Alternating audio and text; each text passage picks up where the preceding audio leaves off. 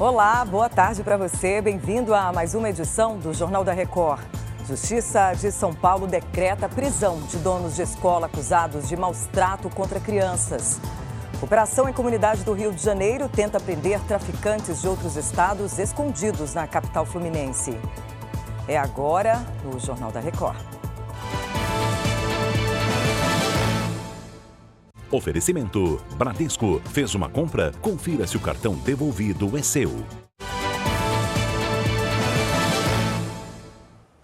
A Justiça de São Paulo decretou hoje a prisão temporária de dois donos de uma escola infantil acusados de maus tratos. A repórter Beatriz Casadei acompanha esse caso. Boa tarde.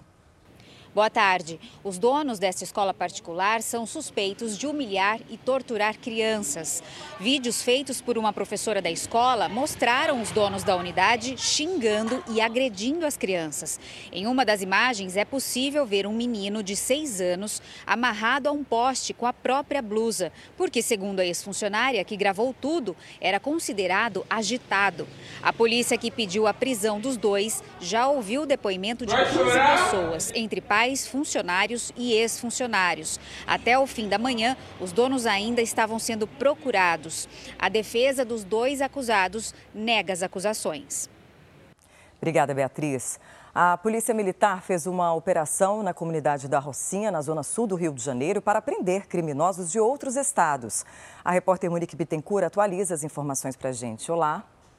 Olá, Patrícia. A ação também tem o objetivo de retirar barricadas das vias da comunidade.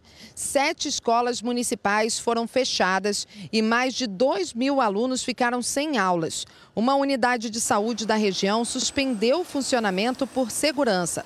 Túneis próximos à Rocinha chegaram a ser interditados nas primeiras horas da manhã por causa da operação um jovem de 18 anos foi baleado e levado para o hospital. Do Rio de Janeiro, Monique Bittencourt. Obrigada, Monique. E o mercado financeiro reduziu a estimativa de inflação em 2023 e aumentou a previsão de alta do PIB. Os economistas ouvidos pelo Banco Central reduziram o índice de preços ao consumidor de 5,12% para 5,06% este ano. Para o PIB, que é a soma de todos os bens e serviços produzidos no Brasil, a projeção de crescimento passou de 2,14% para 2,18% na última semana.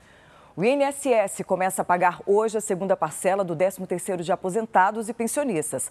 Vamos até Brasília, onde a repórter Vanessa Lima traz as informações. Olá.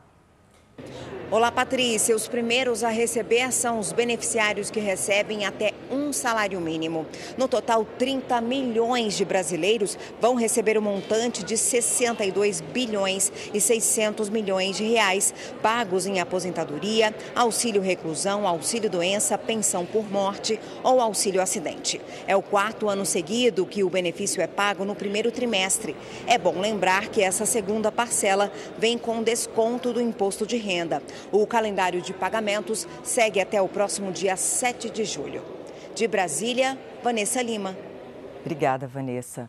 O chefe da OTAN disse hoje que o motim realizado pelas tropas paramilitares na Rússia mostra que a invasão da Ucrânia foi um erro.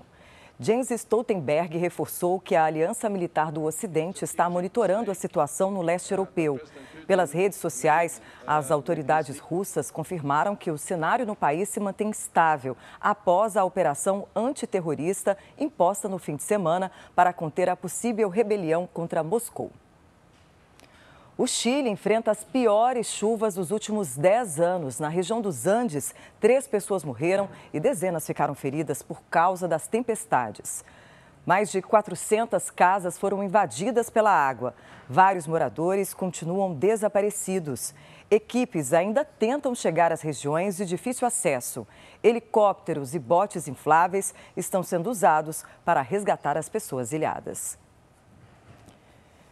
E pelo menos quatro pessoas ficaram feridas no desabamento de um prédio em Alexandria, na costa do Egito. Equipes de resgate fazem buscas nos escombros do edifício de 14 andares. A maioria dos apartamentos era ocupada por turistas. E chega ao fim esta edição. Mais informações no r7.com e nas redes sociais do Jornal da Record.